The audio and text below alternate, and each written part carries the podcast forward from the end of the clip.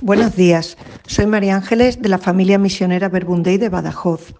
Hoy es lunes 8 de enero y la cita que vamos a orar es la de Marcos 1 del 14 al 20. Después que Juan fue arrestado, marchó Jesús a Galilea proclamando la buena noticia de Dios. Decía, el plazo se ha cumplido, el reino de Dios está llegando, convertíos y creed en el Evangelio. Pasando justo Jesús junto al lago de Galilea, vio a Simón y a su hermano Andrés, que estaban echando las redes en el lago, pues eran pescadores. Jesús les dijo, veníos detrás de mí y os haré pescadores de hombres. Ellos dejaron inmediatamente las redes y lo siguieron. Un poco más adelante vio a Santiago el de Cebedeo y a su hermano Juan.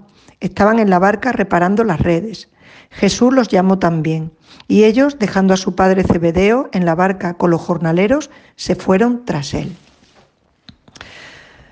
Cuando oro, me gusta ir desmenuzando la palabra de Dios e ir preguntándole, ¿qué tiene que ver esto con mi vida? Pues vamos a verlo. Empieza Marcos esta narración diciendo que después que Juan fue arrestado, marchó Jesús a Galilea proclamando la buena noticia de Dios. Aquí me llama la atención que Jesús, cuando arrestan a Juan injustamente, a, Juan a quien él quiere mucho, no se dedica a quejarse de la mala suerte de Juan, de la corrupción de los políticos de la época, de, la injusta, de lo injusta que es la vida, etc. Ante esta situación triste e injusta, indudablemente, él ve la necesidad de dar la buena noticia de Dios.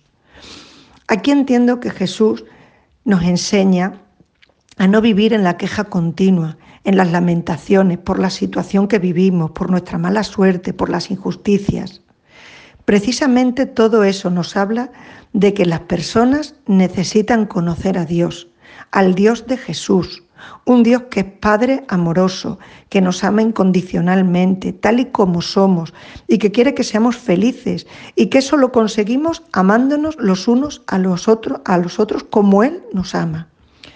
La gente necesita escuchar que el amor todo lo puede y que el mal no es quien tiene la última palabra en nuestras vidas. Los seguidores de Jesús no somos plañideras.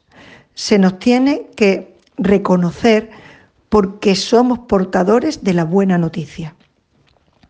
Para esta misión Jesús busca quien la acompañe, a quien enseñar, para que ellos continúen su tarea cuando Él ya no esté. Y vemos en esta cita que Jesús llama a Simón, Pedro, a su hermano Andrés y también a Santiago y Juan, que eran pescadores de Galilea. Le llaman a que le sigan, con la promesa de hacerles pescadores de hombres. Llama a unas personas sencillas, seguramente sin cultura ni formación. Eran pescadores.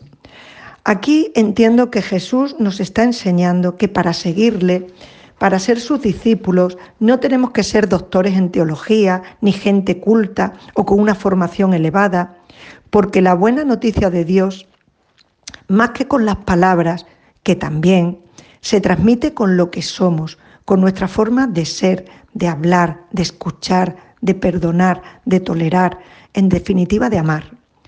Jesús hoy también nos dice a cada uno de nosotros, veníos detrás de mí y os haré pescadores de hombres. En el Evangelio nos cuenta que, los pescadores, que ellos dejaron lo que estaban haciendo y le siguieron. ¿Qué vamos a hacer nosotros? Os deseo que paséis un buen lunes y os mando un abrazo para cada uno de vosotros.